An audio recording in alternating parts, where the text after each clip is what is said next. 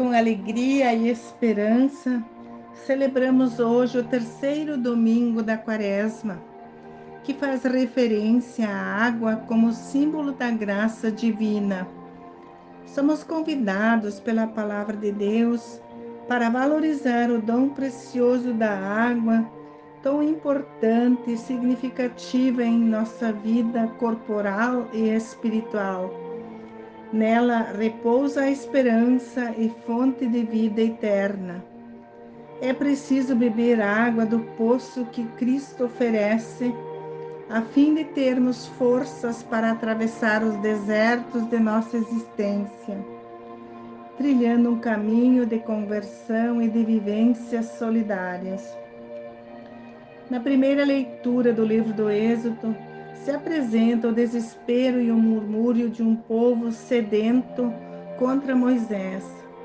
No caminho pelo deserto, em busca de liberdade e de terra, o povo reclama da falta do essencial para a vida: água e comida.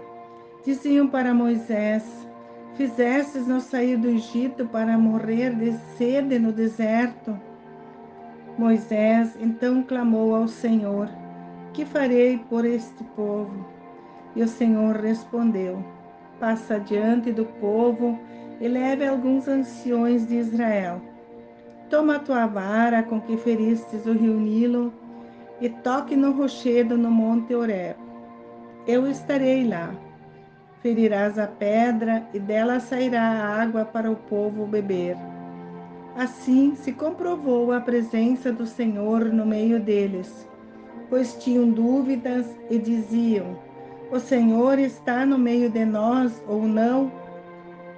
Nem sempre a busca por uma vida melhor é fácil. Muitas vezes existem sacrifícios e renúncias. Diante dos desafios e dificuldades, muitas vezes pomos o Senhor à prova e perguntamos: O Senhor está no meio de nós ou não? Na segunda leitura, Paulo justifica aos romanos que somente pela fé estamos em paz com Deus, mediados por Jesus. Por ele tivemos acesso através da fé para firmes na esperança não decepcionar. Deus nos ama por graça pura.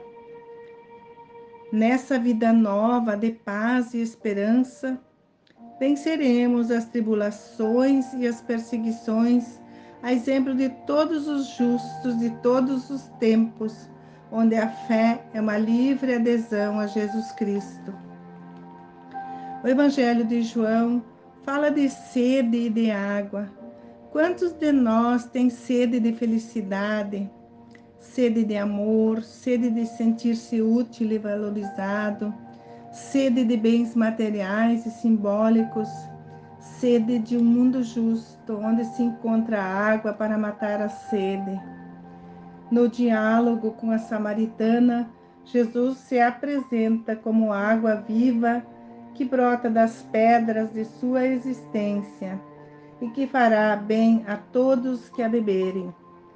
A samaritana descobre que a fonte de água cristalina que Jesus oferece não se encontra em jarras, copos ou baldes, mas é uma nova fonte de se olhar para a vida, de aprender novas atitudes que descobrem a água que é tão difícil de se encontrar nas pessoas, nas culturas e nos valores significa superar arrogâncias e preconceitos, se abrir para uma vida que Jesus ensina. Dá-me de beber.